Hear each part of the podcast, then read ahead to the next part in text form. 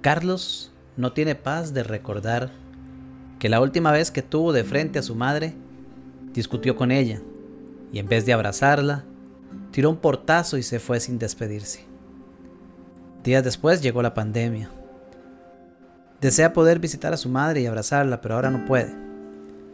Vive cada día consumido en la culpa de aquella escena. Mirella trata de mantenerse enfocada en su trabajo, pero no puede dejar de sentirse preocupada, porque sus padres viven en otro país en donde el impacto del virus es muy agresivo. Ellos están bien, pero ¿y si pasa algo con ellos? ¿Cómo me desplazo si no hay vuelos? ¿Será que no podré verlos y despedirme si se llegan a contagiar? Piensa ella. Yo aquí tan lejos. No importa si se está viviendo en tiempos de crisis, pandemia o no pandemia, hay dos emociones que constantemente ocupan la mente del ser humano y que son posiblemente las dos emociones más inútiles que puede tener una persona. Me refiero a la culpa y a la preocupación. ¿Cuándo fue la última vez que usted sintió culpa por algo? ¿Cuándo fue la última vez que se sintió preocupado? Estoy seguro que no habrá pasado mucho tiempo y también estoy seguro que antes de que se declarara la presente pandemia, también lo sintió. Yo también. Todos caemos en la trampa de esas dos emociones absurdas. Sin embargo, el tema no es si caemos en ellas, sino más bien cuánto tiempo nos permitimos mantenernos en ellas. Digo que estas dos emociones son absurdas porque ambas nos separan de lo único que realmente importa y que realmente existe, el presente. La culpa es una emoción vinculada a lo que llamamos pasado, entre comillas, y la preocupación es una emoción que vinculamos a lo que etiquetamos como futuro, entre comillas también. Y el problema con ambos es que ninguno existe.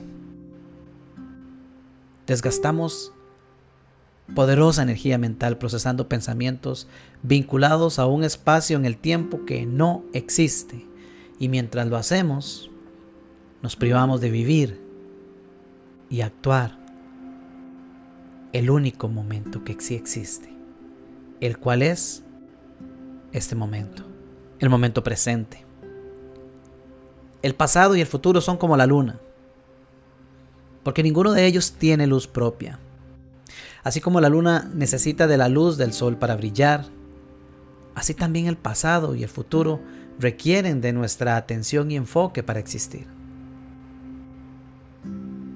Quizá Carlos al leer mis palabras o al escucharlas piense, ¿cómo me va a decir que el pasado no existe si recuerdo el portazo que tiré como si hubiera sido hace un minuto? Quizá Mireya piense, ¿cómo no me voy a preocupar si a cómo están las cosas el riesgo es muy alto y yo ni siquiera me puedo mover de aquí? La falta de comprensión sobre cómo funciona nuestra mente nos puede llevar a creer que nuestros pensamientos son ciertos y que las proyecciones que hace la mente también lo son. Sin embargo, pocas veces es así. En el caso del pasado, no digo que el portazo no haya ocurrido, ni que quizá la madre de Carlos no se haya sentido mal ante el evento.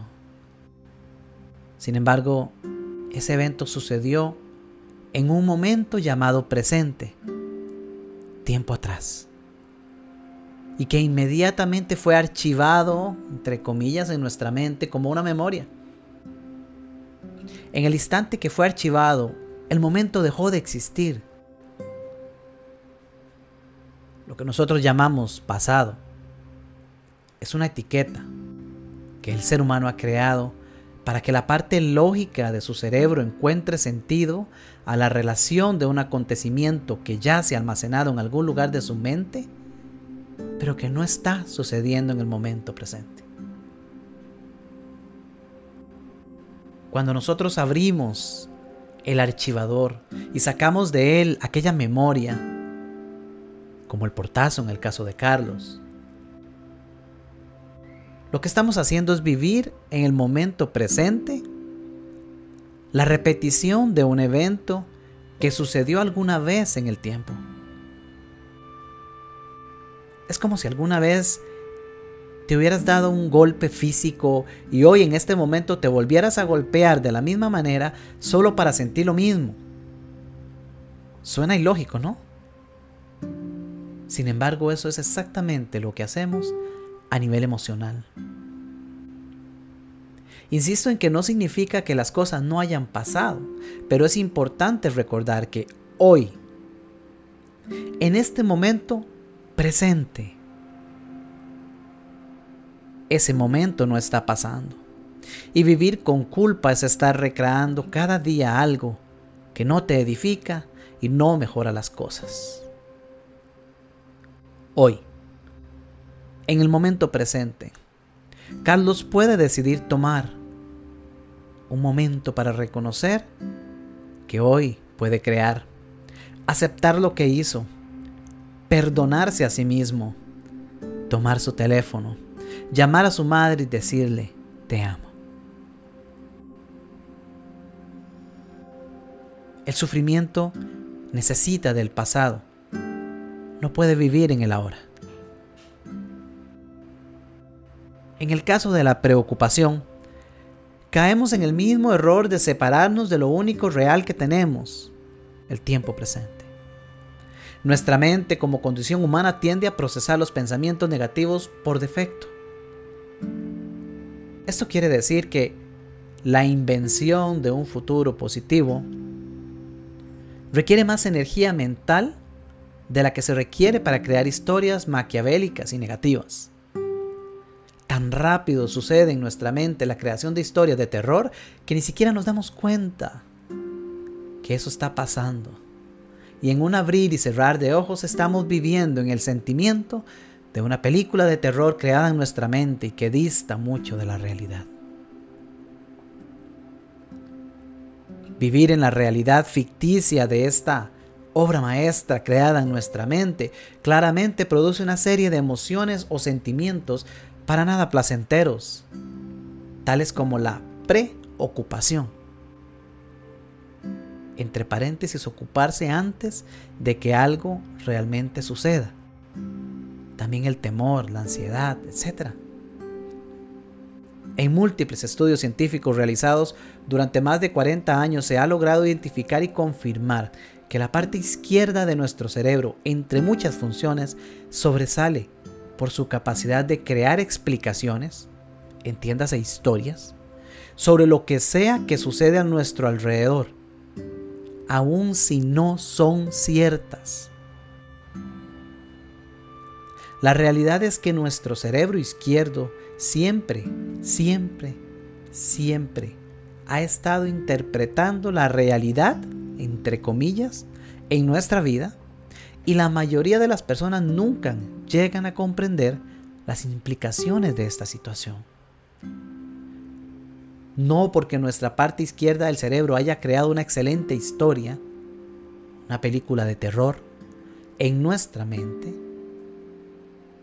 significa que ésta sea cierta.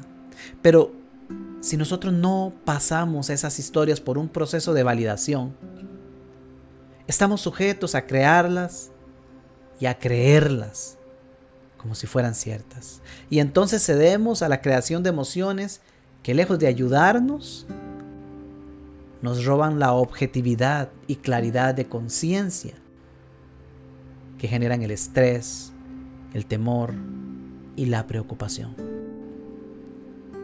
Emociones con las que nada productivo se crea en la vida. En el caso de Mirella, cada vez que visita esa realidad creada por su mente, comienza a imaginarse escenas nuevas y cada vez más fatídicas. En ese proceso está creando memorias futuras. Paréntesis, si esto es posible. Y basada en esas memorias, no solo siente preocupación por lo que su mente le cuenta que posiblemente suceda, sino que también comienza a sentir culpa.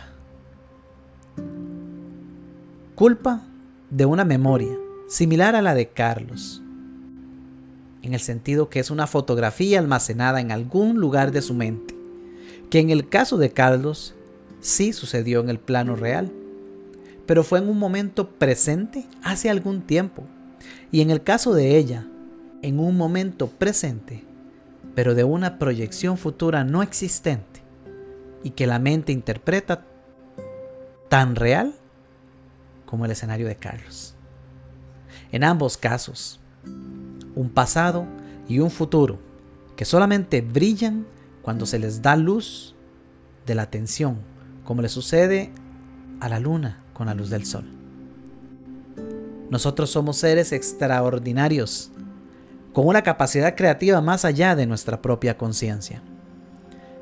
Esa capacidad creativa es tan poderosa que nos permite revivir momentos para evocar nuevamente emociones o bien crear momentos en nuestra mente en un plano no existente, pero que podrían ser realidad por el poder que tienen nuestros pensamientos. Si estás recreando escenas de tu pasado, ya es hora que dejes de darles luz con tu atención. Acéptalos como un momento en tu vida que ya pasó y déjalos ir. Decídete a vivir el tiempo presente y construye algo hermoso hoy, en este momento.